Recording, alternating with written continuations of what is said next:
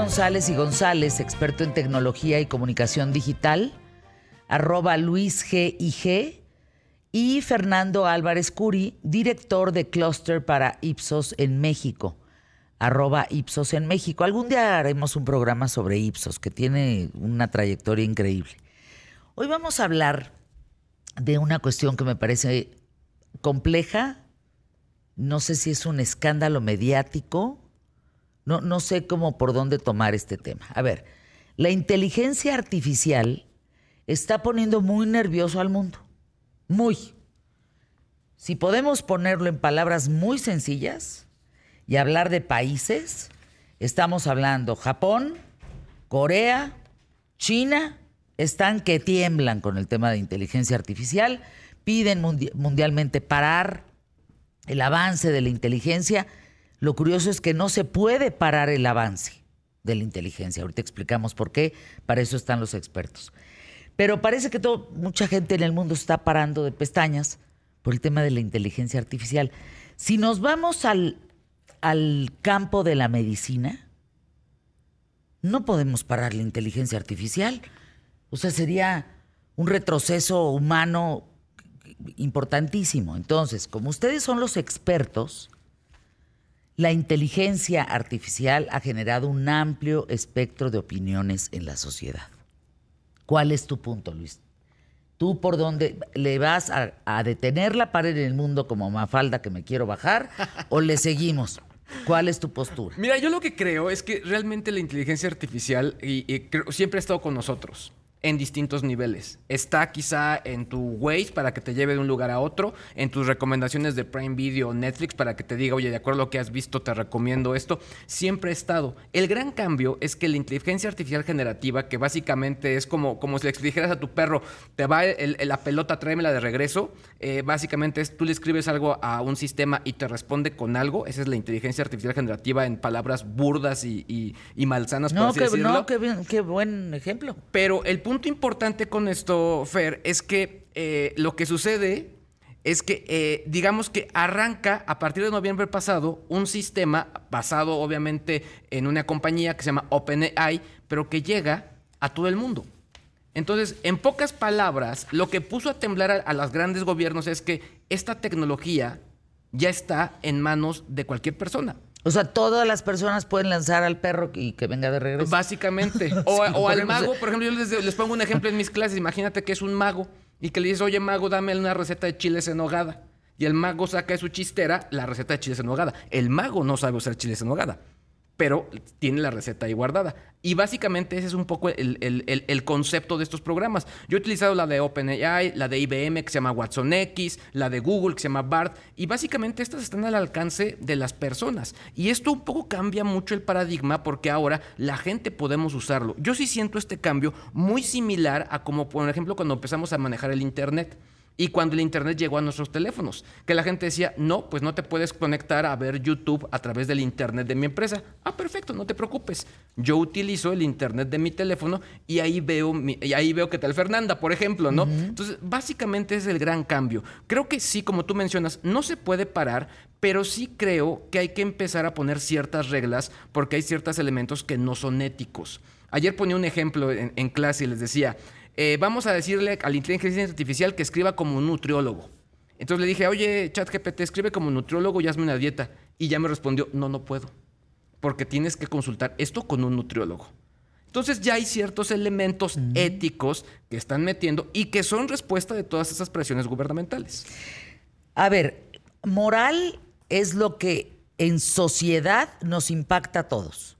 ¿De acuerdo? Es el comportamiento que tenemos socialmente que nos impacta.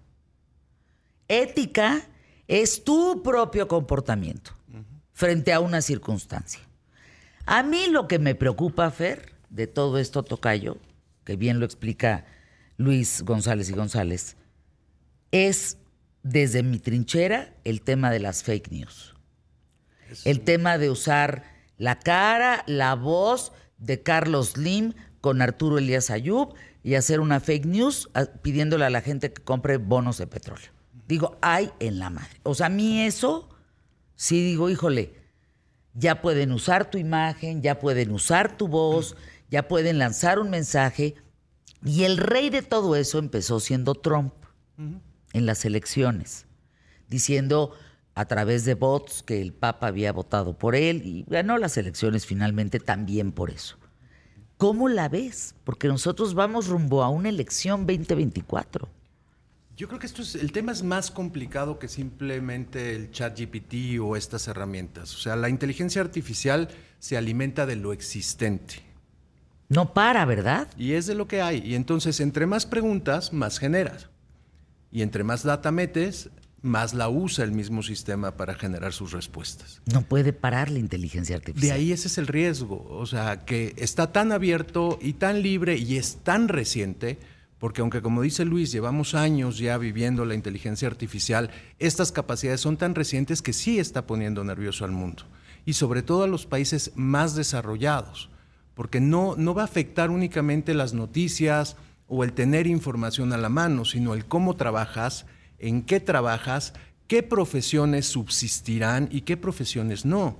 La medicina especializada, los oncólogos es una de las que esperamos que desaparezcan pronto porque ¿qué, necesitas? Los estudios, los resultados, los metes a la máquina, se comparan con benchmarks gigantescos y tienes tu diagnóstico y tu tratamiento. ¿Para qué necesitas al médico? ¿Para que te vea con cara de lástima?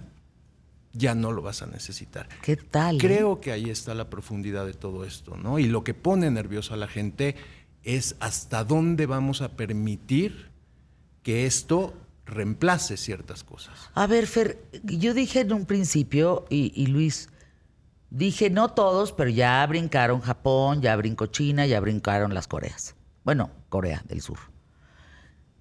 ¿Qué están viendo ellos que no vemos nosotros? Yo creo que los primeros impactos. Hoy si tú ves en muchos países europeos, ya no existen consultorios abiertos a la gente. Es telemedicina, te sientas en una pantalla, te ven, metes tu dedito, te toman diagnósticos, te recetan ellos mismos te despachan la receta, sales de la farmacia y sales con tu cajita directamente. Entonces, creo que, que, cuando ya lo empiezas a vivir un poco más allá es donde están los riesgos más grandes, porque además son sistemas abiertos la mayoría. Entonces, aliméntalo de lo que quieras y si alguien es inteligente y lo alimenta de basura, pues las respuestas que te va a dar normalmente van a ser basura. Cuando dices abiertos, ¿a qué te refieres? Es lo que decía Luis muy, muy bien, o sea, cualquiera puede entrar, está en las manos del consumidor, pero utiliza la información existente en la red, lo cual no implica veracidad. Pero, no todas las plataformas. No todas. O sea, creo, que, creo que sí hay que, que, mencionarlo. Y también creo que el punto importante es que desde mi óptica, y en este caso yo sí creo que ha estado muy mal mencionar que la mayor capacidad de esas plataformas es la información almacenada, que en el caso de la de OpenAI es hasta septiembre de 2021. Desde mi óptica, al final tienen tanta información que son muy capaces de, confundir entre tanta información. De hecho, con las dos más populares he hecho pruebas y las dos te entregan eh, datos erróneos. Pero ¿cuál es el valor de todo esto? La potencia de análisis. Eso, para mí es mm. impresionante. O sea, yo le he dado eh, tal cual copias de datos desordenados y la plataforma, las plataformas tienen el poder de entender esos datos por más desordenados que estén y generar incluso valores, eh, entender patrones, etcétera, etcétera, etcétera. Me distraje un momentito, sin embargo lo seguí escuchando. El 24 de mayo del año 2018, yo presenté aquí, en este mismo lugar donde estamos sentados hoy, a Charles Nader. Charles Nader venía de Silicon Valley nos presentó la aplicación que se llama Docamedics, aplicación que maneja una asistencia médica universal, ¿de acuerdo? Con inteligencia artificial que va a llegar a tus teléfonos. Hoy les quiero decir que este hombre está por entrar a la bolsa de valores en Estados Unidos, porque justamente lo que él dijo aquí es, Fernanda, los doctores, en cuanto al seguro social, por ejemplo, Tú ya no vas a ir por un dolor de muelas, ya no vas a ir por un dolor de cabeza, ya no vas a ir por ciertas cosas. La vas a consultar en tu aplicación y te van a atender los médicos especializados del mundo más fregones, sin costo. Lo presentó aquí en ¿Qué tal Fernanda? Año 2018. Hoy es una realidad y lo están diciendo ellos. Tienes buena mano, Fer. Tengo buena mano. Exacto. ¿Verdad? Exacto. Docamedios. Bueno, vamos a anuncios QTF, regresamos. No, bueno, va la bolsa ya, ¿eh? Ya va la bolsa de Estados Unidos. Y créanme, eso va a ser un trancazo en serio, ¿eh? Charles Nader apareció en Forbes como el mexicano sacalepunta, el mero mero petatero de los más importantes de Silicon Valley para el mundo, ¿eh? ¿Qué tal,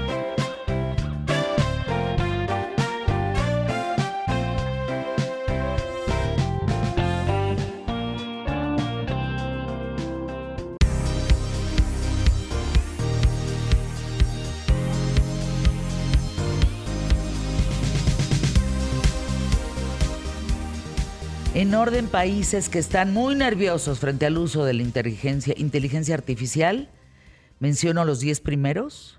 Estados Unidos, Canadá, Francia, Suecia. Nueva Zelanda, Irlanda, India, Tailandia, Malasia y Chile. México, lugar 23.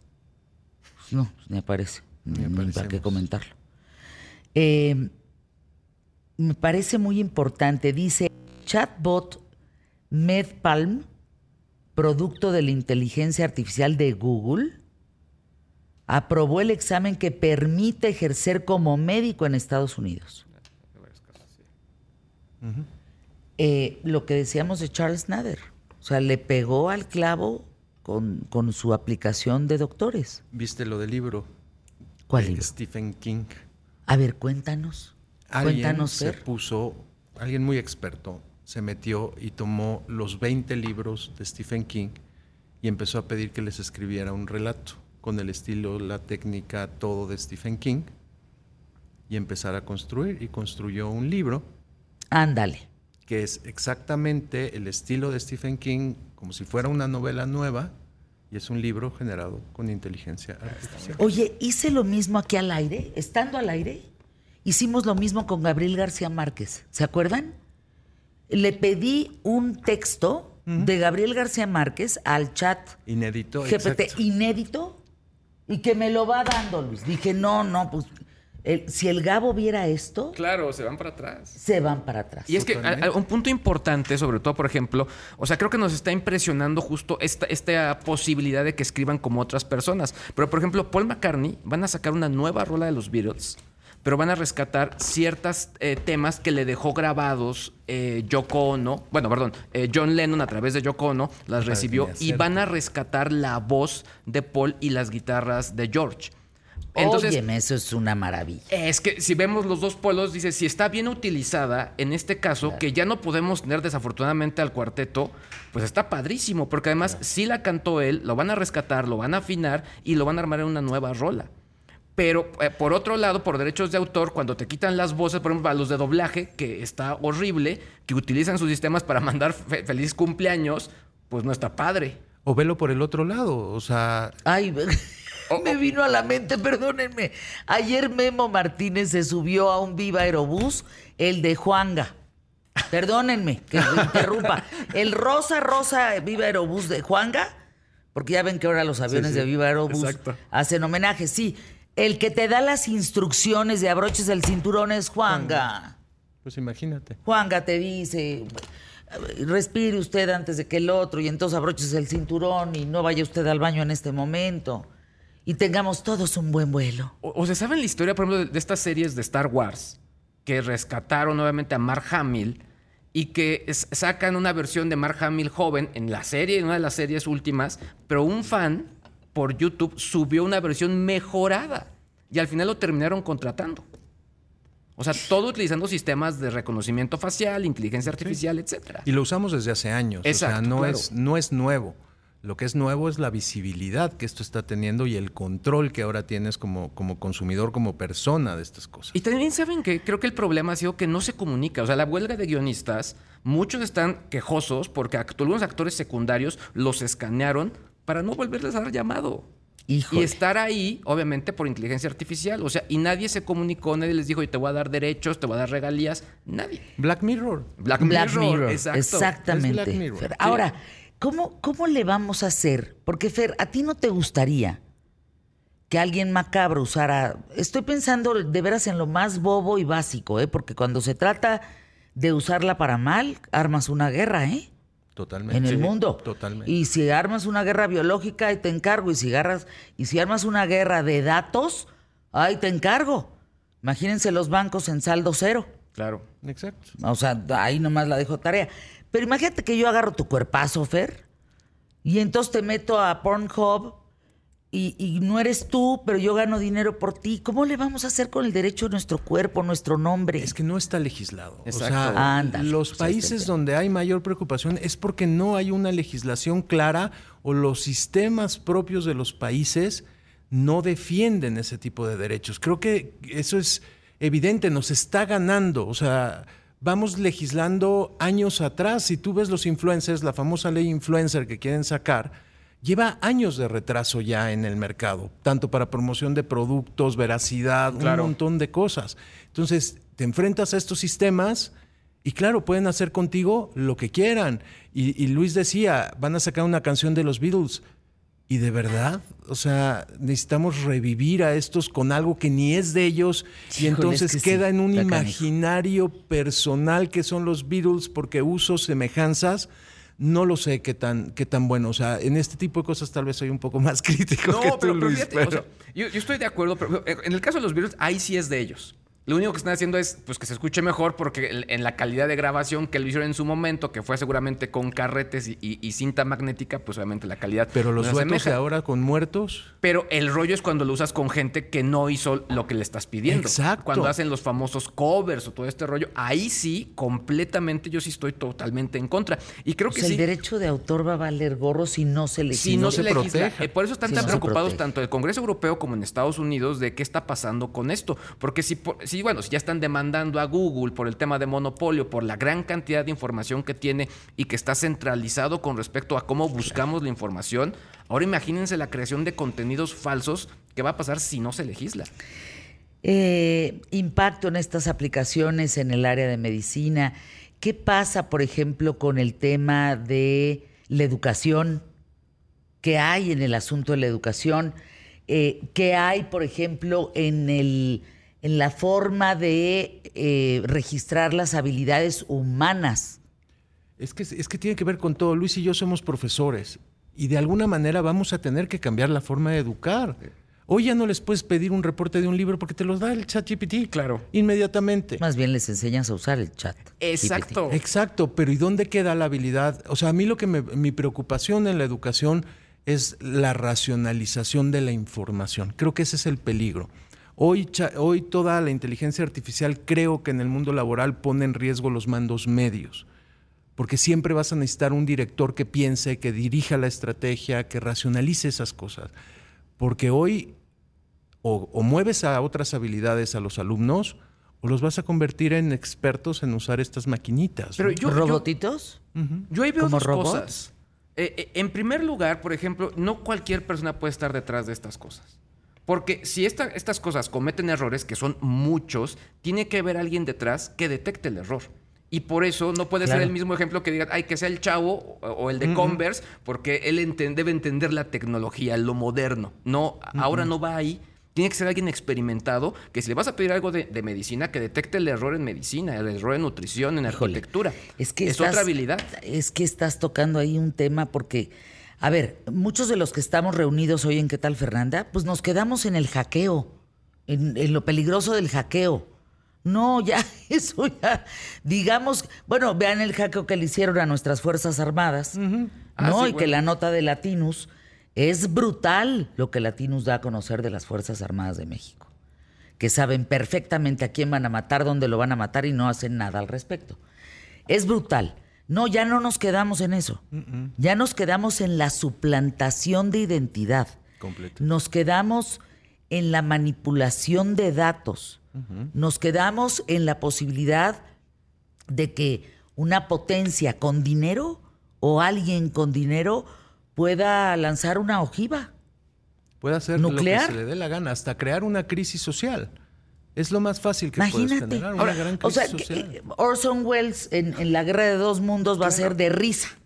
No, No, va a ya un es de va a ser risa. una anécdota. Sí, va a ser claro, una anécdota frente a lo que puede pasar. Totalmente. Exacto. Y es que yo, por ejemplo, digo, no sé, va el, el director de OpenAI al Congreso a declarar, etcétera, y al día siguiente sacan la actualización del sistema. Y sí diciendo, sí, nos tienen que regular, etcétera. Entonces yo siento de pronto muchos discursos dobles. Entonces sí es bien importante que se metan, que, se, que, que suceda mucho más firme. Esto que les acabo de contar, la anécdota, de, oye, dame algo médico y que me diga, no, no puedo. Lo tienen que tener súper amarrado. Porque obviamente, bueno, claro. o sea, digo, yo llevo años, llevo ya, bueno, no años, pero sí varios meses utilizando esta plataforma, supe darle la vuelta para que sí me diera la información que estaba buscando. Pero al final, la parte importante es que sí quede muy amarrado que temas médicos, temas de violencia, temas que tengan que ver con algún tipo de situación que pueda afectar al ser humano, funcione. Creo que, bueno, no sé ustedes qué opinen, pero creo que incluso las tres leyes de la robótica de Asimov siguen siendo válidas. Son válidas. Este tipo ¿Cuáles de- son esas tres Pues leyes? básicamente que un robot, es, es más o menos así, un robot no puede dañar por su eh, inacción o, ac- o- o acción al ser humano. Básicamente en eso se centran estas premisas y creo que esto sigue siendo válido al día de hoy, que esto lo, lo, lo imaginó Asimov y se ha ido empleando en los distintos avances tanto de robótica y ahora de inteligencia artificial. Hace dos semanas leí la nota donde tú ya puedes escoger a tu bebé en un laboratorio. Y dije, Un mundo feliz de Aldous Huxley. Exacto.